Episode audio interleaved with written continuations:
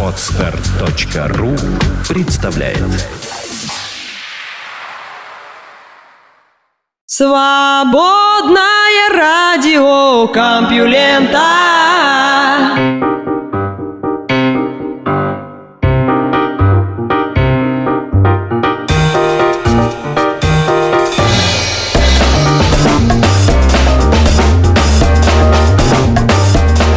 Привет-привет, любители новостей из мира науки и высоких технологий. Вы слышите лучшего ведущего на свете Лёшу Халецкого, а в эфире самое потрясающее, самое достоверное, самое непонятное свободное радиокомпьюлента. Признайтесь, ведь вы иногда слушаете новости, которые я рассказываю, и у вас появляется в голове мысль, о чем он вообще говорит. Поверьте, когда я рассказываю подобные новости, у меня примерно так такая же мысль. О чем это я говорю? Но с каждым годом, с каждым выпуском непонятных слов становится все меньше, и я приближаюсь к просветлению. Когда оно произойдет, я вас обязательно заберу с собой. А пока у нас выпуск «Деревня в огне» и новости. Наука и техника. Получено еще одно доказательство более раннего вымирания неандертальцев.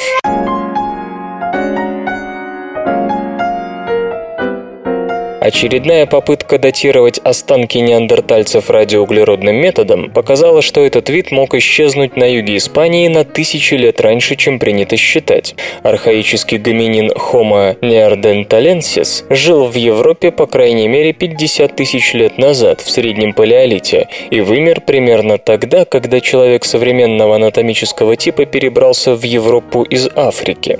Многие археологи полагают, что последним убежищем наших кузенов стал Пиренейский полуостров. Например, возраст угля из Гибралтарской пещеры Горема, где были обнаружены останки неандертальцев, оценивается менее чем в 30 тысяч лет. В последние годы, однако, ученые пришли к выводу, что многие образцы, по которым получены аналогичные даты, загрязнены современным углеродом и потому кажутся моложе. Том Хайем из Оксфордского университета Великобритания и его коллеги пытаются заново датировать десятки стоянок людей и неандертальцев по всей Европе с помощью методов, исключающих загрязнение коллагена в костях. Выяснилось, к примеру, что люди добрались до Британии более 40 тысяч лет назад, то есть примерно на 10 тысяч лет раньше, чем считалось. Тем самым ставится под сомнение представление о том, что неандертальцы изготавливали бусы из ракушек, то есть обладали символическим мышлением. Разумеется, чем громче сенсация, тем больше вопросов к исследованию. Что касается Пиренейского полуострова, полуострова, то там господин Хайем и его бывшая студентка Рэйчел Вуд, которая ныне трудится в Австралийском национальном университете, охватили 11 стоянок. Предыдущие работы показали, что неандертальцев можно было встретить в Испании еще 36 тысяч лет назад. Однако на этот раз исследователи обнаружили, что лишь на двух стоянках Харама, близ Мадрида и Куэва дель Бокетте де Сафарайя, близ южной оконечности Испании, в костях достаточно углерода для датирования. Этим останкам более 45 тысяч лет, а некоторые старше 50 тысяч лет, то есть вплотную подходят к лимиту радиоуглеродного метода. По мнению госпожи Вуд, едва ли на этом основании можно считать, что последние неандертальцы искали убежище в Иберии. Но другие археологи не уверены в том, что по двум стоянкам можно делать всеобъемлющий вывод. Клайв Финлейсон из Гибралтарского музея, проводивший раскопки в пещере Горема, отмечает, что данные места расположены на большом большой высоте и были не слишком пригодными для обитания во времена, когда Европа вступала в ледниковый период. Между тем, коллаген в костях плохо сохраняется в более теплой местности, где, по мнению господина Финлейсона, жили последние неандертальцы. Поэтому мы в некотором роде находимся в безвыходном положении, подчеркивает ученый. Большей определенности следует ожидать от методов датирования, не связанных с углеродом. Шум шин позволяет следить за трафиком.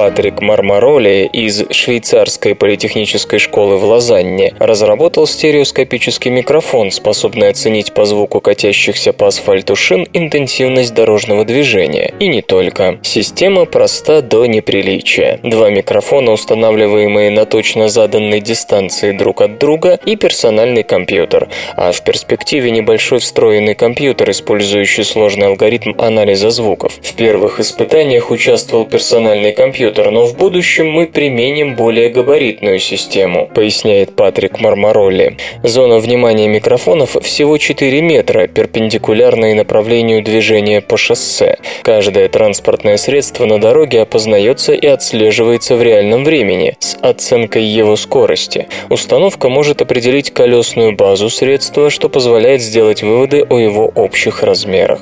Правда, ошибка пока достигает 30 сантиметров, но это не так уж много. Вы можете спутать, скажем, калину с буханкой, но никак не икарус с микроавтобусом. В итоге Центр регулирования городским движением может не просто выяснить загруженность тех или иных трасс, но и определить долю грузовиков или автобусов в такой загрузке, а также оперативно принять соответствующие меры. Чтобы отфильтровать сторонние шумы, установка использует отслеживание звуков, сходных с заложенными в память компьютера образцами, что позволяет ей не путать пешеходов и звук отбойных молотков с транспортом. Если пара микрофонов начала отслеживать один автомобиль, движущийся на 80 км в час в одну сторону, то появление другого идентичного шума, встречное авто на том же участке шириной в 4 метра, не собьет ее с толку. Прибор сделает предположение, что первое авто не могло развернуться сразу за зоной прослушивания и тут же разогнаться до 80 км в час. Преимущество системы расписывать не надо, в ней нет камер, радаров, дата-центров, ей не нужны операторы. Она проста в установке, ее работа не осложняется плохой видимостью. Наконец, она несравнимо дешевле аналогов. Два швейцарских города уже выказали интерес к покупке таких систем. Они же участвуют в переговорах о финансировании их производства. Докторская диссертация на рассмотренную тему будет защищаться европейскими исследователями 15 февраля 2013 года. На сайте компьюлента.ру вас встретят, обогреют, накормят и расскажут последние новости. Стыд заставляет алкоголиков возвращаться к бутылке.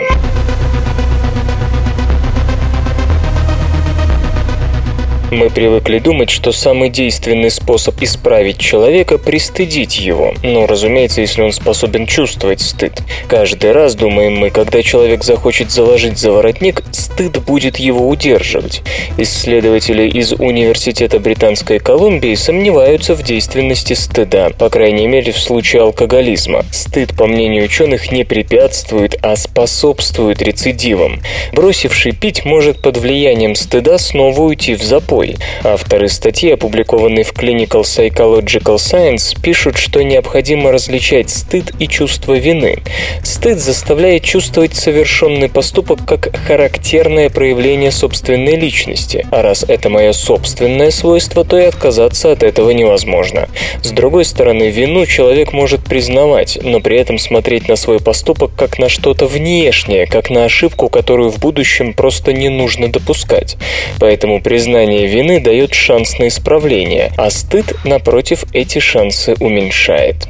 Чтобы проверить свою гипотезу, исследователи обратились к людям, которые недавно пытались бросить пить, сделав это с разным успехом. Поскольку человек обычно не признается в том, что он чего-то стыдится, психологи анализировали язык тела, осанка, положение головы, плеч и так далее могут многое сказать о переживаниях. Так, опущенные плечи и сутулость явно указывают на чувство стыда. Сначала Сначала исследователи просили участников эксперимента рассказать об их последнем загуле, как пили, что делали, как после этого себя чувствовали. Затем, спустя несколько месяцев, тех же людей просили рассказать, выпивали ли они с тех пор, как часто и так далее. При этом, разумеется, все испытуемые проходили тесты, оценивавшие их умственное и душевное состояние. Оказалось, что те, кто чувствовал стыд, чаще стремились вернуться к выпивке, и такое возвращение проходило у них тяжелее, то есть пили они больше. Во второй раз у них отмечалось угнетенное психическое состояние и даже ухудшение здоровья.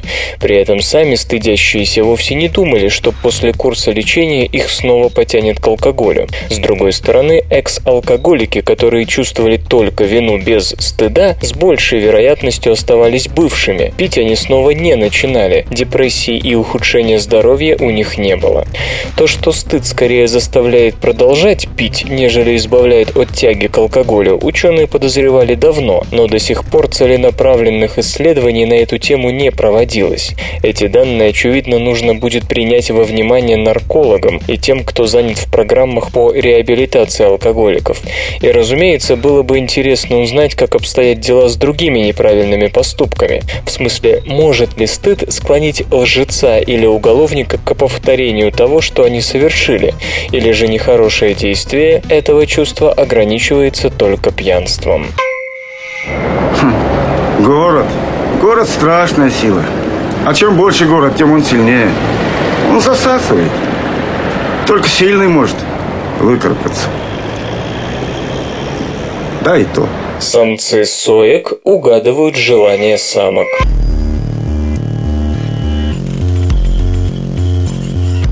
Во время ухаживания самцы соек приносят своим пассиям самое разное угощение. При этом следует помнить, что у каждой птицы есть собственный вкус. Кому-то нравятся личинки одного вида, кому-то другого. Иным вообще подавать только орехи. И вот исследователям из Кембриджского университета пришло в голову проверить, могут ли самцы соек угадывать гастрономические предпочтения самок. Вообще говоря, считается, что способность понимать чужие мысли и желания без очевидных внешних знаков, без открытого и преднамеренного их выражения есть только у человека. Уж на что близки к нам человекообразные обезьяны, но и на их счет до сих пор нет консенсуса. А тут еще и сойки подоспели. Как пишут британские исследователи, их самцы все-таки способны угадывать гастрономические желания самок.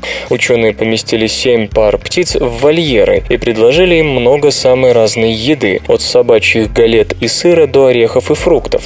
При этом и самцы, и самки предпочитали личинок мучных хрущей щеков и большой восковой моли, причем вторые были более лакомой добычей, чем первые. Однако, как бы сойки не любили личинок моли, рано или поздно они от них уставали и начинали искать личинок жуков. В какой-то момент исследователи разделяли самца и самку перегородкой с окном. Самки при этом оставляли либо личинок моли, либо личинок жуков, то есть самку кормили личинками одного вида до тех пор, пока она их видеть не могла. Упомянутое окно в перегородке иногда оставляли открытым, а иногда закрывали чем-то непрозрачным, чтобы самец не мог наблюдать за столом самки. Затем самцу давали 20 попыток накормить самку. Он должен был выбрать между личинками двух видов. Оказалось, что если самец видел самку, то он давал ей потом других личинок. Если самка сидела на жучьих личинках, самец предлагал ей личинок моли и наоборот. Если же самец самку не видел, то он с равной частотой подносил ей личинок обоих видов. Получается, самец делал вывод о том, что измученной одними и теми же личинками самке надо предложить что-нибудь новенькое, причем самка специально самцу ничего не показывала. Он делал вывод самостоятельно, без подсказок. Иными словами, самец сойки дает самке то, чего она хочет, а не то, что ему самому нравится. Многие женщины, наверное, позавидовали бы сойкам. Правда, как полагают исследователи, такое поведение могло развиться лишь у птиц с четкими моногамными правилами жизни. Стоит также отметить, что сойки сойки не в первый раз удивляют ученых. Та же группа показала недавно, что сойки могут планировать будущее, что некогда считалось исключительно человеческой способностью. Игры. На разработку Psychonauts 2 нет денег. Кто не хотел бы увидеть продолжение легендарного платформера Psychonauts? Но пока это лишь мечта. В ближайшем будущем этого не случится. И вот почему. Разработка игры такого уровня очень дорога. Любой мультиплатформенный проект, по словам девелоперов, требует огромных инвестиций. Коротко разберем проблему на примере игры, которой нет – Psychonauts 2. Слухи о ее возможной разработке появились в начале прошлого года, но проект так и не стартовал. И все потому, что у Double Fine нет таких средств. В феврале прошлого года Маркус Персон, автор Minecraft, и Тим Шефер вели переговоры о возможном создании второй части. Господин Персон рвался вложить в дело 6 миллионов долларов, но даже этого было мало. Реальная стоимость разработки в три раза выше, примерно 18 миллионов. Хуже того, это нижняя граница для проектов подобного рода. Еще в 2008 году руководитель Ubisoft Ив Гельмо заявил, что создание игры для большой тройки, то есть Xbox 360, PlayStation 3 и персональный компьютер, обходится от 18 миллионов 800 тысяч до 28 миллионов долларов. У меня не было времени, чтобы заниматься инвестированием такой суммы и следить за проектом, пояснил Маркус Персон. Недавно я вложил 100 тысяч долларов в одну игру и оказалось, что контроль даже такого мелкого проекта требует уймы времени. Таким образом, получить мультиплатформенное продолжение нам не удастся. Впрочем, в декабре прошлого года Тим Шефер намекал на возможную переориентацию компании на рынок персональных компьютеров. Отказ от разработки консольных версий, наверное, снизит стоимость проекта в несколько раз. Железо или гаджеты. Игровая консоль Ouya доступна для заказа.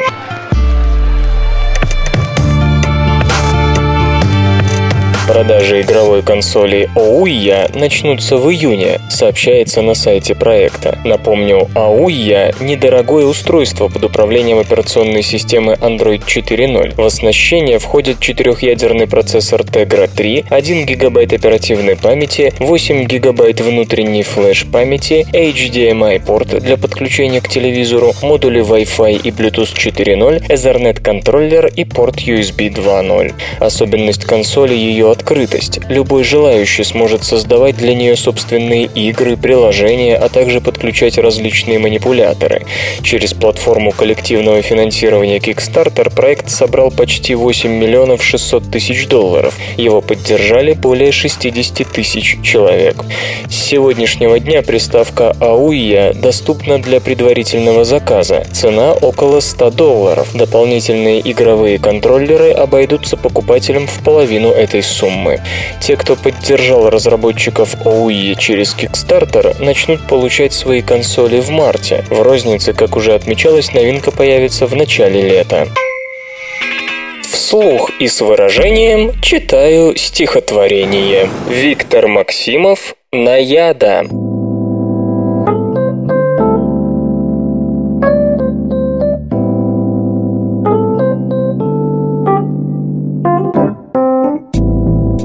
«Полюби!» – заклинала Наяда. «Два полтинника тоже ведь рубь. Половинь, коли целый не надо. Хвост выкидывай, бабу голубь. Полюби хоть в полсердца, послушай, не отыщешь такую нигде, чтоб молчала, как рыба на суше, чтобы топла, как баба в воде». С полуслова смекнул дурачина. Рубанул ее саблей хитер. Все, что бабье, швырнул где пучина. Все, что рыбье, до дому попер.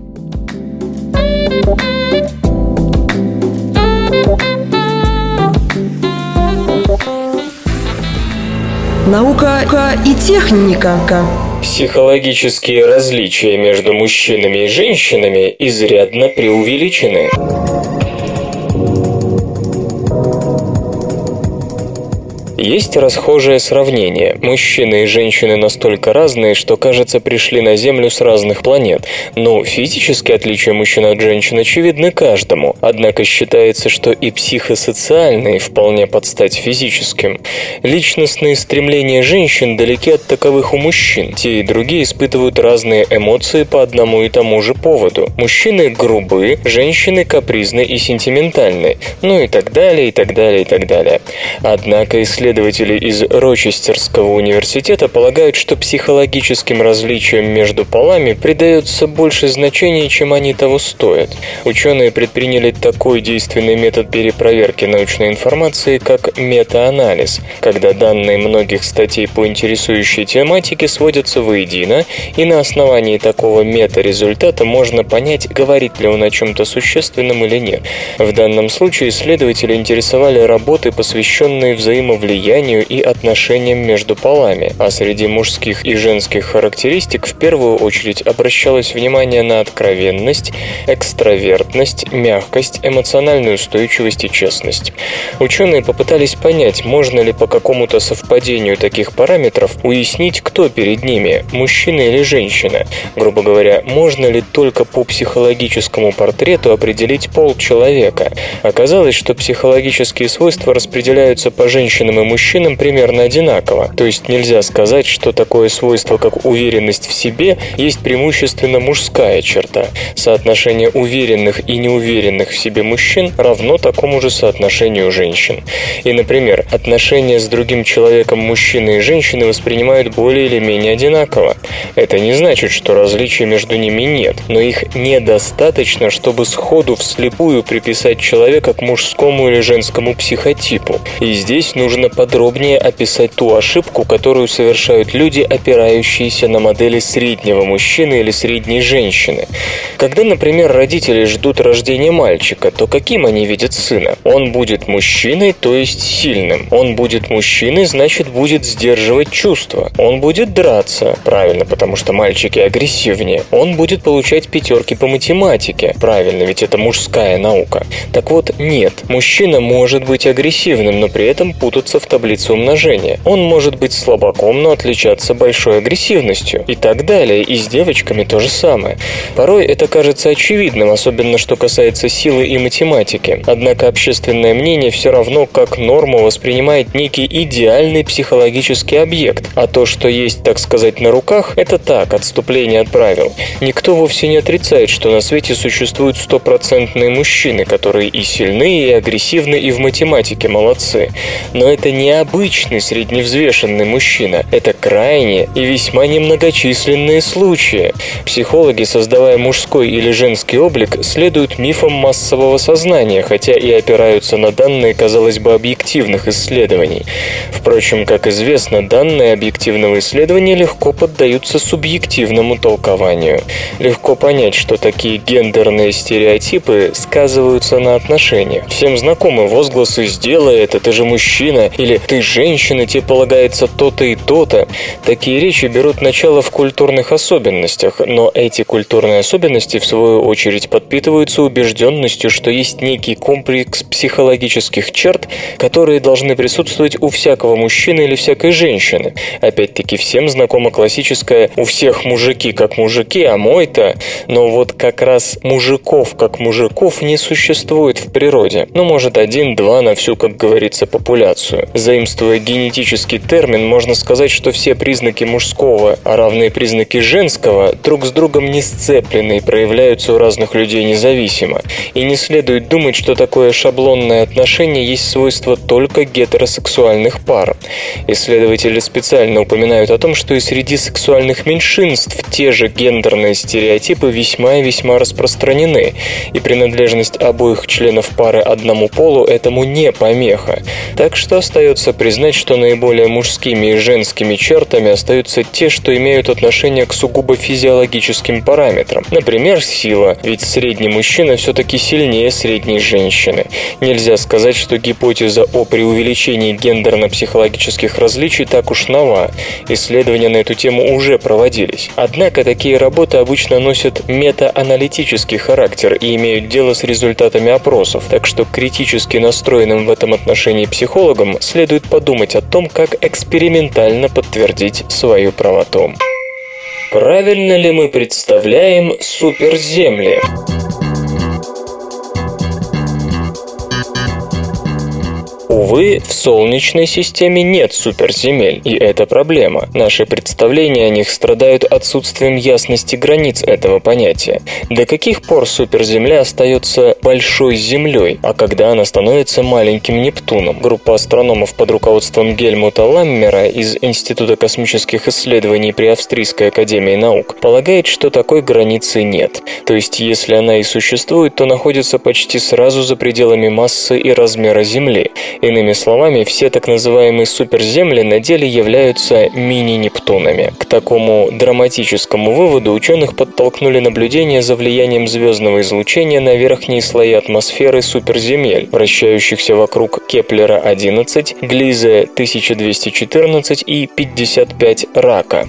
Все они в несколько раз массивнее и слегка больше Земли, и при этом вращаются близко к своей звезде. Именно поэтому мы их и заметили. Конкретно астрономов интересовала зависимость поведения атмосферы и диаметра планеты от получаемого излучения. Получилось вот что. Хотя все они имеют твердое ядро, окружено оно либо водородом, либо смесью газа, богатой водородом. При этом ультрафиолетовое излучение от звезды быстро раздувает атмосферы этих планет, заставляя их интенсивно терять газы и водный пар. Тем не менее, объем того и другого так велик, что полная потеря атмосферы им не грозит. Но это мало утешает. По расчетам, толщина богатой водородом атмосферы должна превышать радиус планет, причем до нескольких раз. Толстая водородная атмосфера и огромное давление делают такие планеты более похожими на гигантов Солнечной системы, только они куда горячее. Учитывая, что и на Юпитере, скажем, уже на 146-километровой атмосферной глубине зарегистрировано плюс 153 градуса по Цельсию, вероятность существования жизни на этих суперземлях выглядит ничтожной. Разумеется, состав тамошней атмосферы тоже далек от нашего. В отличие от более легких землеподобных планет, многие из суперземель могут не успеть избавиться от своей богатой водородом атмосферы. Причем исследователи полагают, что у суперземель, находящихся дальше от своих звезд, ситуация еще хуже. Они будут еще менее интенсивно терять водород из атмосферы, а следовательно давление на их поверхности будет выше, в противоположность вероятности возникновения жизни земного типа. При всей логичности таких рассуждений окончательные выводы делать рано. Даже плотность атмосфер планет и лун Солнечной системы для нас часто загадка. Скажем, Луна при гравитации сильнее, чем у Титана, имеет атмосферное давление, равное нулю. Титан же в четверо выше земного, а менее массивная Венера в сто раз более высокая. И мы не знаем почему. Что уж тогда говорить о полноте нашего понимания характеристик газовых оболочек суперземель.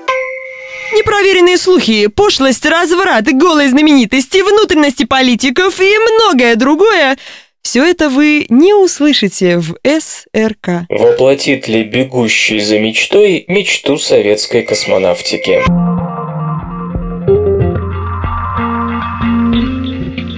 Dream Chaser – многоразовый пилотируемый космический корабль, разрабатываемый американской компанией Sierra Nevada Corporation, предназначен для доставки на низкую околоземную орбиту грузов и экипажей числом до семи героев. Общий облик системы знаком вам, несомненно, до боли. Dream Chaser создается на базе нереализованного НАСА проекта 90-х годов – орбитального самолета HL-20, а тот был побочным и, разумеется, незапланированным отпрыском советской программы программы начала 60-х-70-х «Спираль». Dream Chaser тоже может быть запущен из стратосферы с самолета White Knight 2. Дополнительно планируется возможность вертикального запуска с космодрома при помощи Atlas 5. Посадка горизонтальная по самолетному.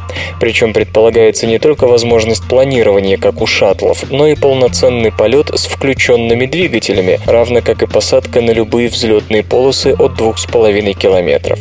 Так что, как видим, конструкторы спирали показались фантазерами только маршалу Гречка, свернувшему наполовину завершенный проект. Но есть и заметное отличие. Теплозащита не из необиевого сплава с покрытием на основе дисилицида молибдена, а аблятивная, отводящая тепло при частичном испарении, как у Dragon Space X. Этот шаг при продуманной реализации бесспорно прогрессивен и способен значительно повысить эффективность теплозащиты, хотя и потребует замены аблятивного аблятивного слоя через каждые несколько стартов. Сьерра Невада не так давно заявила, что второй образец Dream Chaser запланирован в сотрудничестве с Lockheed Martin, и производство будет осуществляться на мощностях Michoud Assembly Facility в Луизиане, где изготавливались компоненты для шаттлов. А пока продолжается подготовка к полетам первого Dream Chaser, произведенного Сьерра Невада в Колорадо. В ближайшие недели компания переместит корабль на авиабазу Эдвардс в пустыне вершине Мохаве, где и начнутся летные испытания. Сначала Dream Chaser будет сброшен с вертолета на высоте 3,6 километра. Планируя, он достигнет 555 км в час и приземлится на 153 км в час запланированной посадочной скорости. Первый полет пройдет в беспилотном режиме, наличие которого, как и система экстренного спасения экипажа, рассматривается как большое преимущество перед шаттлами, управлявшимися, в отличие от советских буранов, только вручную и не имевшими средств спасения. Правда, прототип, полеты которого начнутся весной, не предназначен для испытаний в космосе. В первые суборбитальные испытательные старты отправится прототип 2, созданный Lockheed Martin, и случится это лишь в 2017 году. К тому времени, вероятно, это почти не вызовет у вас никаких чувств, так как вовсю, хочется верить, будет летать SpaceX, а вероятно и CST-100 разработки Boeing. Хотя, конечно, победит сильнейший, осталось лишь узнать, кто им окажется. Вторая часть марлезонского балета! Падающие тли приземляются на лапы.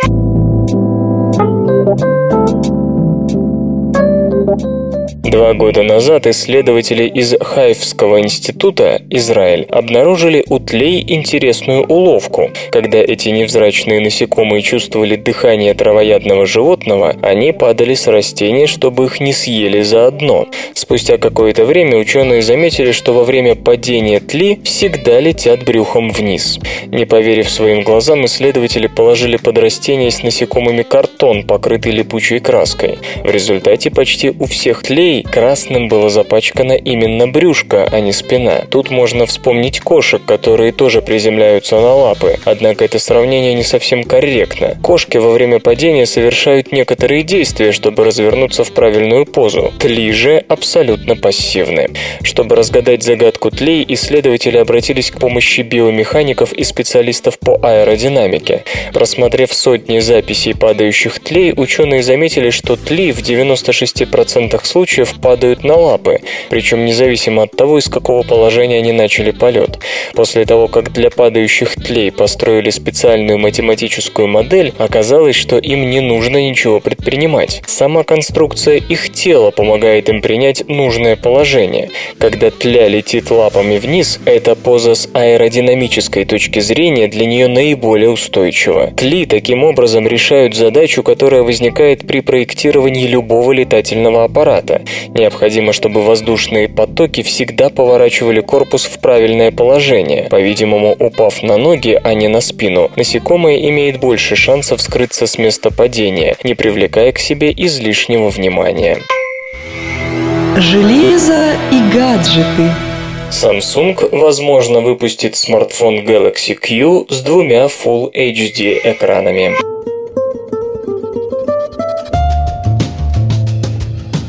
Компания Samsung, по сообщениям сетевых источников, разрабатывает гибрид смартфона и планшета в раскладывающемся корпусе, модель Galaxy Q. Сообщается, что на обеих половинках гаджета расположатся сенсорные панели формата Full HD с диагональю 5,3 дюйма. Раскрыв устройство, пользователь получит доступ сразу к двум экранам, что позволит удвоить размер полезной рабочей области. По предварительным данным, в основу Galaxy Q ляжет процессор Exynos 5250 с двумя ядрами и частотой 1,7 ГГц. Объем оперативной памяти составит 2 ГБ. Упомянуты камеры с 8 и 2 мегапиксельной матрицей, а также аккумуляторная батарея емкостью 3500 мАч. Роль операционной системы сыграет Android 4.2.1 Jelly Bean. Ожидается, что Samsung представит аппарат Galaxy Q и еще 5-6 новых смартфонов на выставке Mobile World Congress 2013, которая с 25 по 20 28 февраля пройдет в Барселоне.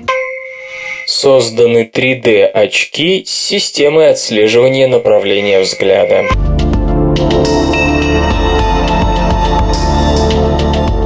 Компания Sensomotoric Instruments SMI объявила о разработке умных очков нового поколения для систем виртуальной реальности. Создатели называют продукт первыми 3D-очками с полноценной системой отслеживания взгляда. В устройстве применена технология Active Eye. Две миниатюрные камеры следят за направлением взгляда пользователя. Еще одна видеокамера передает изображение окружающего пространства. Кроме того, в новинке применена 6D технология определение положения головы. Эта система использует специальные съемные модули с тремя сферами для точной регистрации любых движений. В результате достигается эффект погружения в виртуальную реальность. Предполагается, что очки найдут применение в области компьютерного моделирования и дизайна, играх, интерактивных развлечениях и прочем. О том, когда и по какой цене продукт поступит в продажу, не сообщается.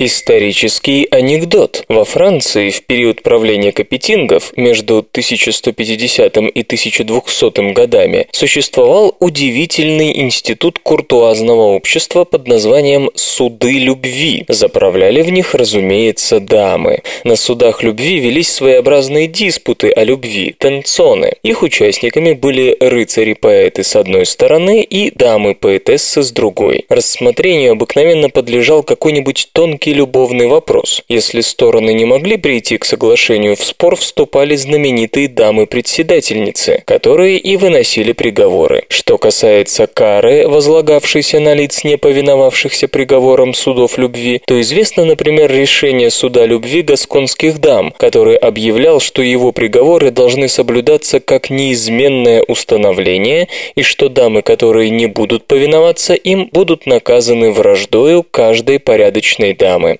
Впрочем, источники не сохранили ни одного случая уклонения от приговора суда любви. Наука и техника. Насекомые умываются, чтобы лучше ощущать запахи.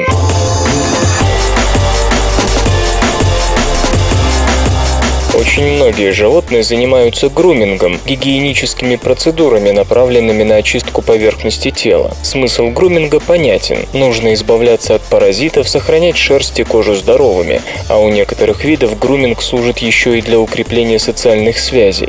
Насекомые тут не исключение, можно вспомнить хотя бы умывающихся мух. Но, как пишут исследователи из Университета штата Северная Каролина, насекомым гигиенические процедуры нужны еще и для того, чтобы поддерживать в рабочем состоянии органы чувств.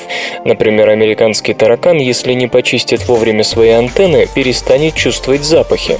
Процесс очистки происходит так. Таракан зажимает антенны во рту, а затем счищает с них то, что налипло, начиная с основания и заканчивая вершиной. Если таракан не сможет вычистить антенны, он перестанет, к примеру, чувствовать половые феромоны, а значит может упустить шанс оставить потомство. Разнообразные вещества вещества налипают на тараканьи антенны, перекрывая доступ запаховым молекулам к обонятельным рецепторам. Но, как оказалось, главным загрязнителем антенн служит не внешний мусор, а собственные воскоподобные выделения таракана, которые защищают тело насекомого от потери влаги.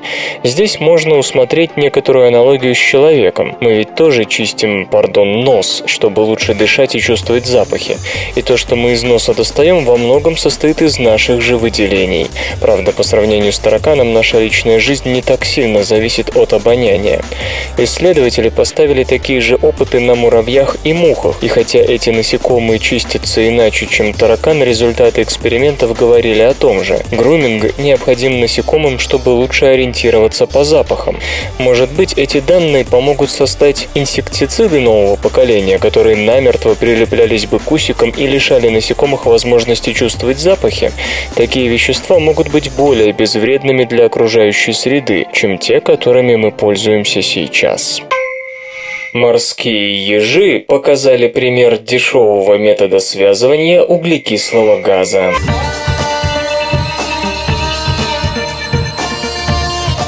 Лидия Шиллер и Гуараф Ашок Бадури из Ньюкаслского университета обратились к механизмам формирования экзоскелета морских ежей в поисках способа эффективного связывания углекислого газа.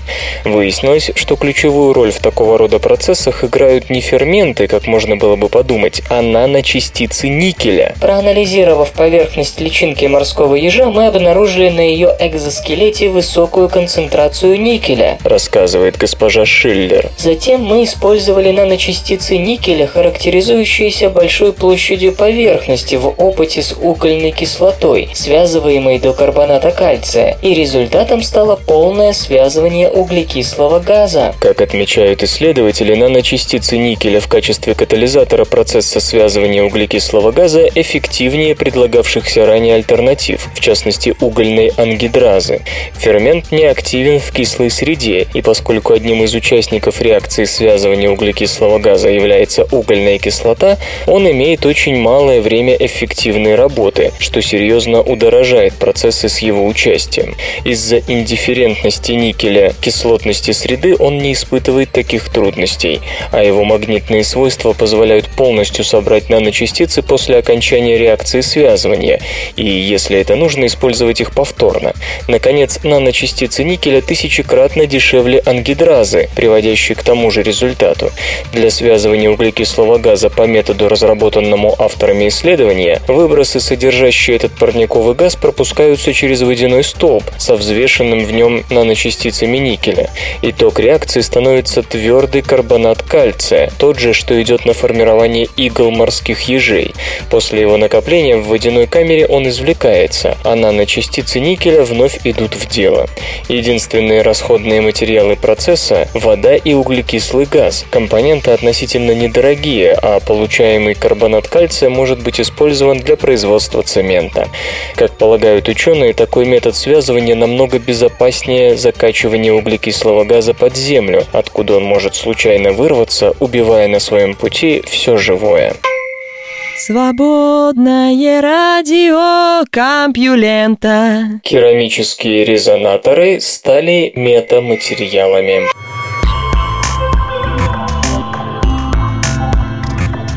Главные области применения керамики сегодня – конденсаторы и резонаторы. В них явление механического резонанса используется для построения высокодобротного резонансного элемента электронной схемы. Используя стандартные керамические резонаторы, адъюнкт-профессор Мичиганского технологического университета Елена Симучкина смогла таким образом преобразовать прохождение электромагнитных волн, что они радикально изменили направление своего распространения, став метаматериалами с отрицательным индексом преломления. Мы предложили использовать маленькие керамические резонаторы как искусственные атомы, базисные компоненты метаматериалов, поясняет Елена. Сегодня абсолютное большинство метаматериалов изготавливается кустарным образом из металлических колец и обрезков проводов. Это, если взглянуть на проблему с неожиданной стороны, чревато большой трудоемкостью конечного метаматериала, а также значительными токами утечки, равно как и опасностью опасностью короткого замыкания при работе таких систем. Материалы, предложенные американской исследовательницей, сильно отличаются по своим базовым качествам. Это керамика и, там, где требуются другие рабочие частоты, некоторые виды стекла, то есть диэлектрики. Им не свойственны токи утечки, они безопаснее и уже сегодня производятся крупными сериями, что позволяет от лабораторной сборки метаматериалов перейти к их модульной компоновке из изделий заводского изготовления. При помощи таких компонентов исследовательнице удалось сделать невидимыми небольшие объекты в инфракрасном диапазоне, что открывает массу очевидных военных применений, а впоследствии и в диапазоне микроволн. Напомню, что метаматериалы могут использоваться не только для маскировки объектов, но и для создания так называемых суперлинз, разрешение которых превышает дифракционный предел. Новый подход к сборке метаматериалов уже в ближайшем будущем, полагает автор работы, может радикально упростить создание на этой базе микроантенн, способных принимать микроволновые сигналы на значительных расстояниях. Эти «Жигули», чем думают, я не знаю, под ногами крутятся, крутятся, крутятся. Бизнес. Объем рынка жестких дисков будет сокращаться.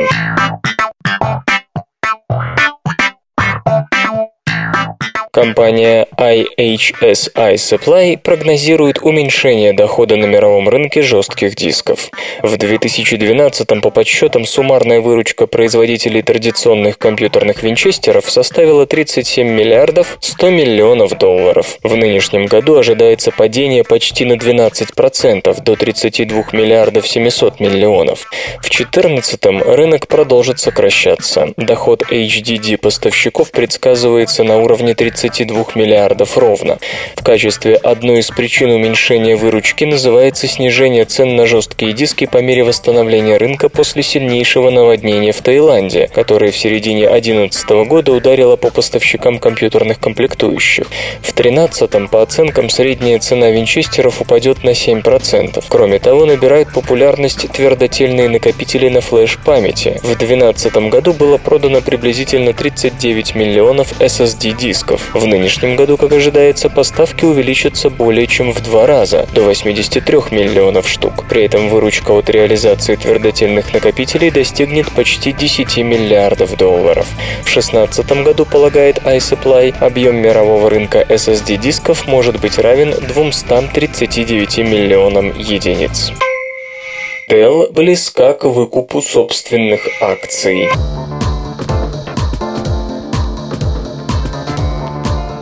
Переговоры о преобразовании Dell из публичной компании в частную, по сообщениям веб-источников, близки к завершению. О том, что Dell обсуждает возможность выкупа собственных акций, стало известно в январе. В переговорах участвуют основатель и глава компании Майкл Dell, частная инвестиционная фирма Silver Lake Partners, корпорация Microsoft и другие. Предполагается, что ценные бумаги Dell будут выкуплены из расчета 13,5-13,75 0,05 доллара за штуку. Таким образом, третий по величине производитель персональных компьютеров в мире оценен приблизительно в 24 миллиарда. Microsoft, по слухам, может потратить на приобретение акций Dell до 2 миллиардов долларов. Ранее также называлась цифра в 3 миллиарда. Еще 1 миллиард предоставит Silver Lake. Переговоры якобы вступили в финальную стадию. Получив статус частной компании, Dell обретет большую свободу для трансформации бизнеса и улучшения финансового финансового положения. В 2012 году, по оценкам, доля компании на мировом рынке персональных компьютеров равнялась 11% против 12,2% годом ранее. Компьютер. Компьютер. Компьютер. Лента. Подкаст.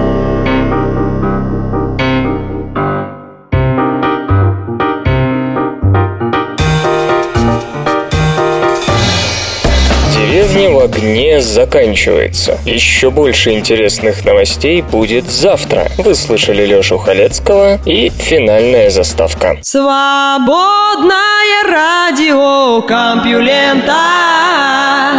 Скачать другие выпуски подкаста вы можете на podster.ru